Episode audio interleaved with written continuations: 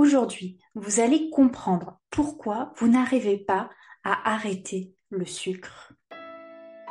Bienvenue dans le podcast Mince alors, le podcast anti-régime, anti-yo-yo et frustration, le podcast qui éveille les consciences en sortant des dictats de la minceur. Mince alors est un espace dédié à toutes les femmes qui souhaitent mincir durablement. Je suis Amandine, diététicienne spécialisée en psychonutrition. Je vous accompagne à perdre du poids durablement en vous libérant des poids qui vous pèsent. Je vous guide afin de vivre en harmonie avec votre corps et votre alimentation.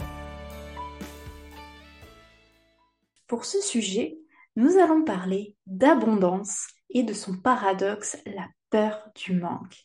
Et vous allez voir que cette abondance et cette peur du manque activée vont vous empêcher d'arrêter de consommer du sucre.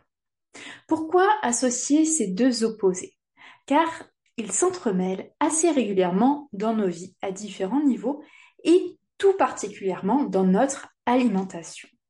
Donc aujourd'hui, nous allons mettre le focus sur notre consommation de sucre, comme je vous l'ai dit en introduction. Et c'est le sujet que je suis en train de travailler en ce moment en vue de l'ouverture du programme Je me libère de mon obsession du sucre qui commence le lundi 24 octobre.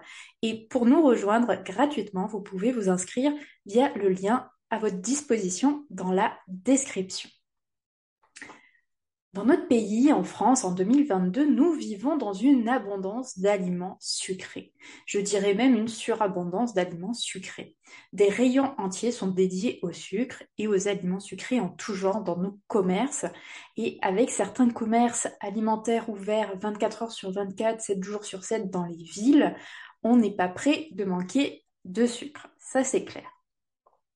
Sauf en cas de détresse sociale, cette abondance de sucre, elle fait partie euh, de notre vie. Mais voilà que depuis quelques années, nous nous sommes mis à avoir peur du sucre, à lui attribuer un grand nombre de mots, surpoids, diabète, troubles de l'humeur, addiction, et j'en passe.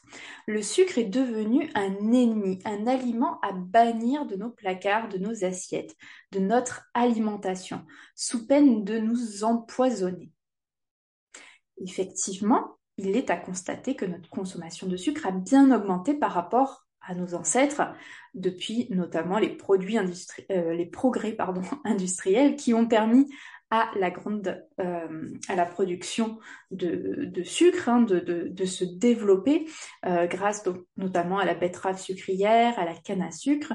Donc le progrès industriel nous a permis aussi bah, d'extraire, de savoir comment on extrait ce sucre produit ça nous a permis aussi de le transformer. Hein. Du coup, j'ai fait, il y a eu le, lapsus entre progrès industriel et produit industriel. Effectivement, euh, avec ces progrès industriels, nous avons euh, accès à des produits industriels, des produits alimentaires transformés, euh, et donc à une commercialisation à grande échelle.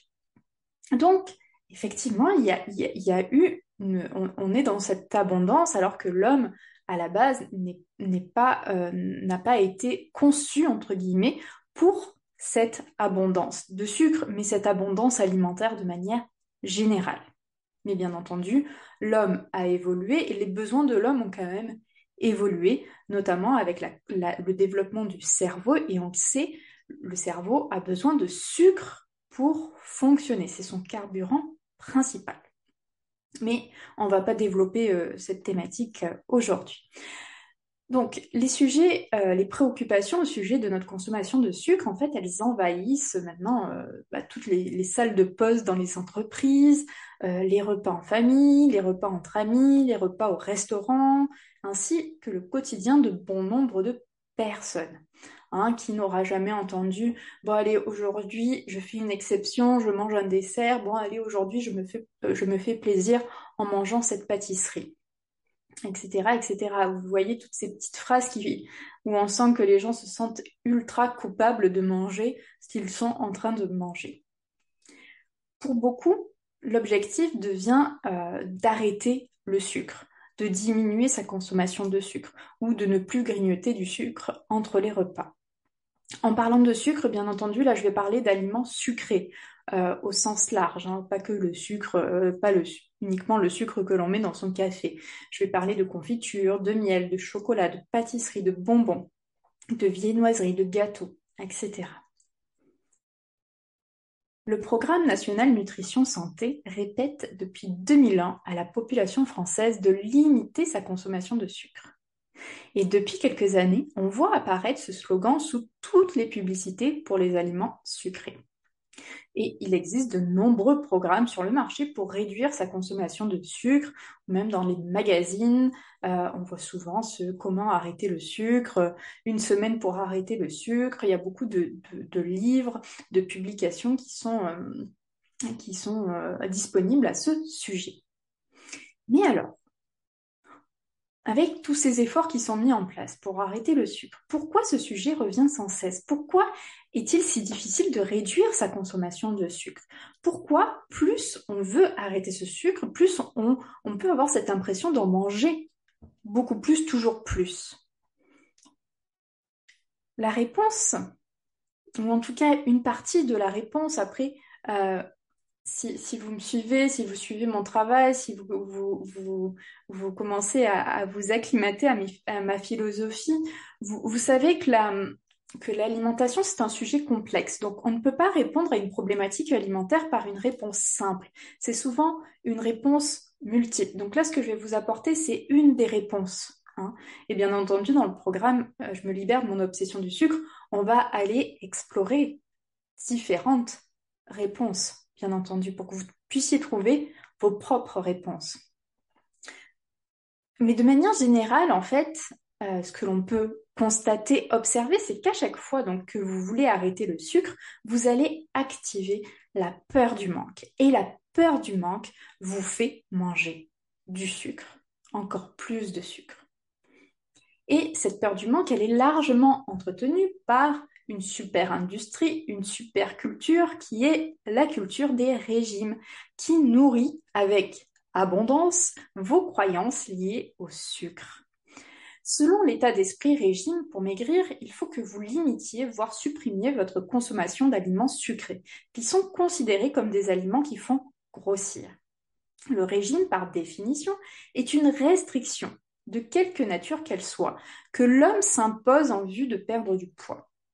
Votre cerveau reptilien ne fait pas la différence entre une restriction subie par une guerre ou une famine, une famine et une restriction imposée par, vous-même pour perdre du poids.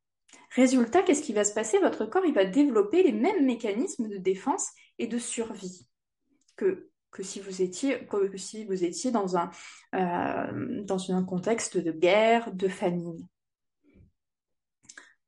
Et du coup, donc votre métabolisme, euh, donc vous allez avoir tendance quand vous vous retrouvez face à l'aliment à faire des réserves et votre métabolisme, il va se mettre à ralentir, hein, il va se mettre, il va passer en mode économie d'énergie et vous allez stocker plus facilement les nutriments en surplus sous forme de graisse.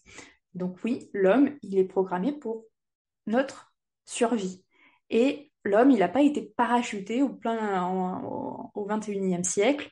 Euh, l'homme, il a euh, dans, sa, dans sa construction, euh, il a toujours ce cerveau reptilien, ce cerveau archaïque, cette partie archaïque du cerveau qui, elle, est toujours restée au temps de la préhistoire et qui est toujours, euh, qui est toujours sur ce mode de survie.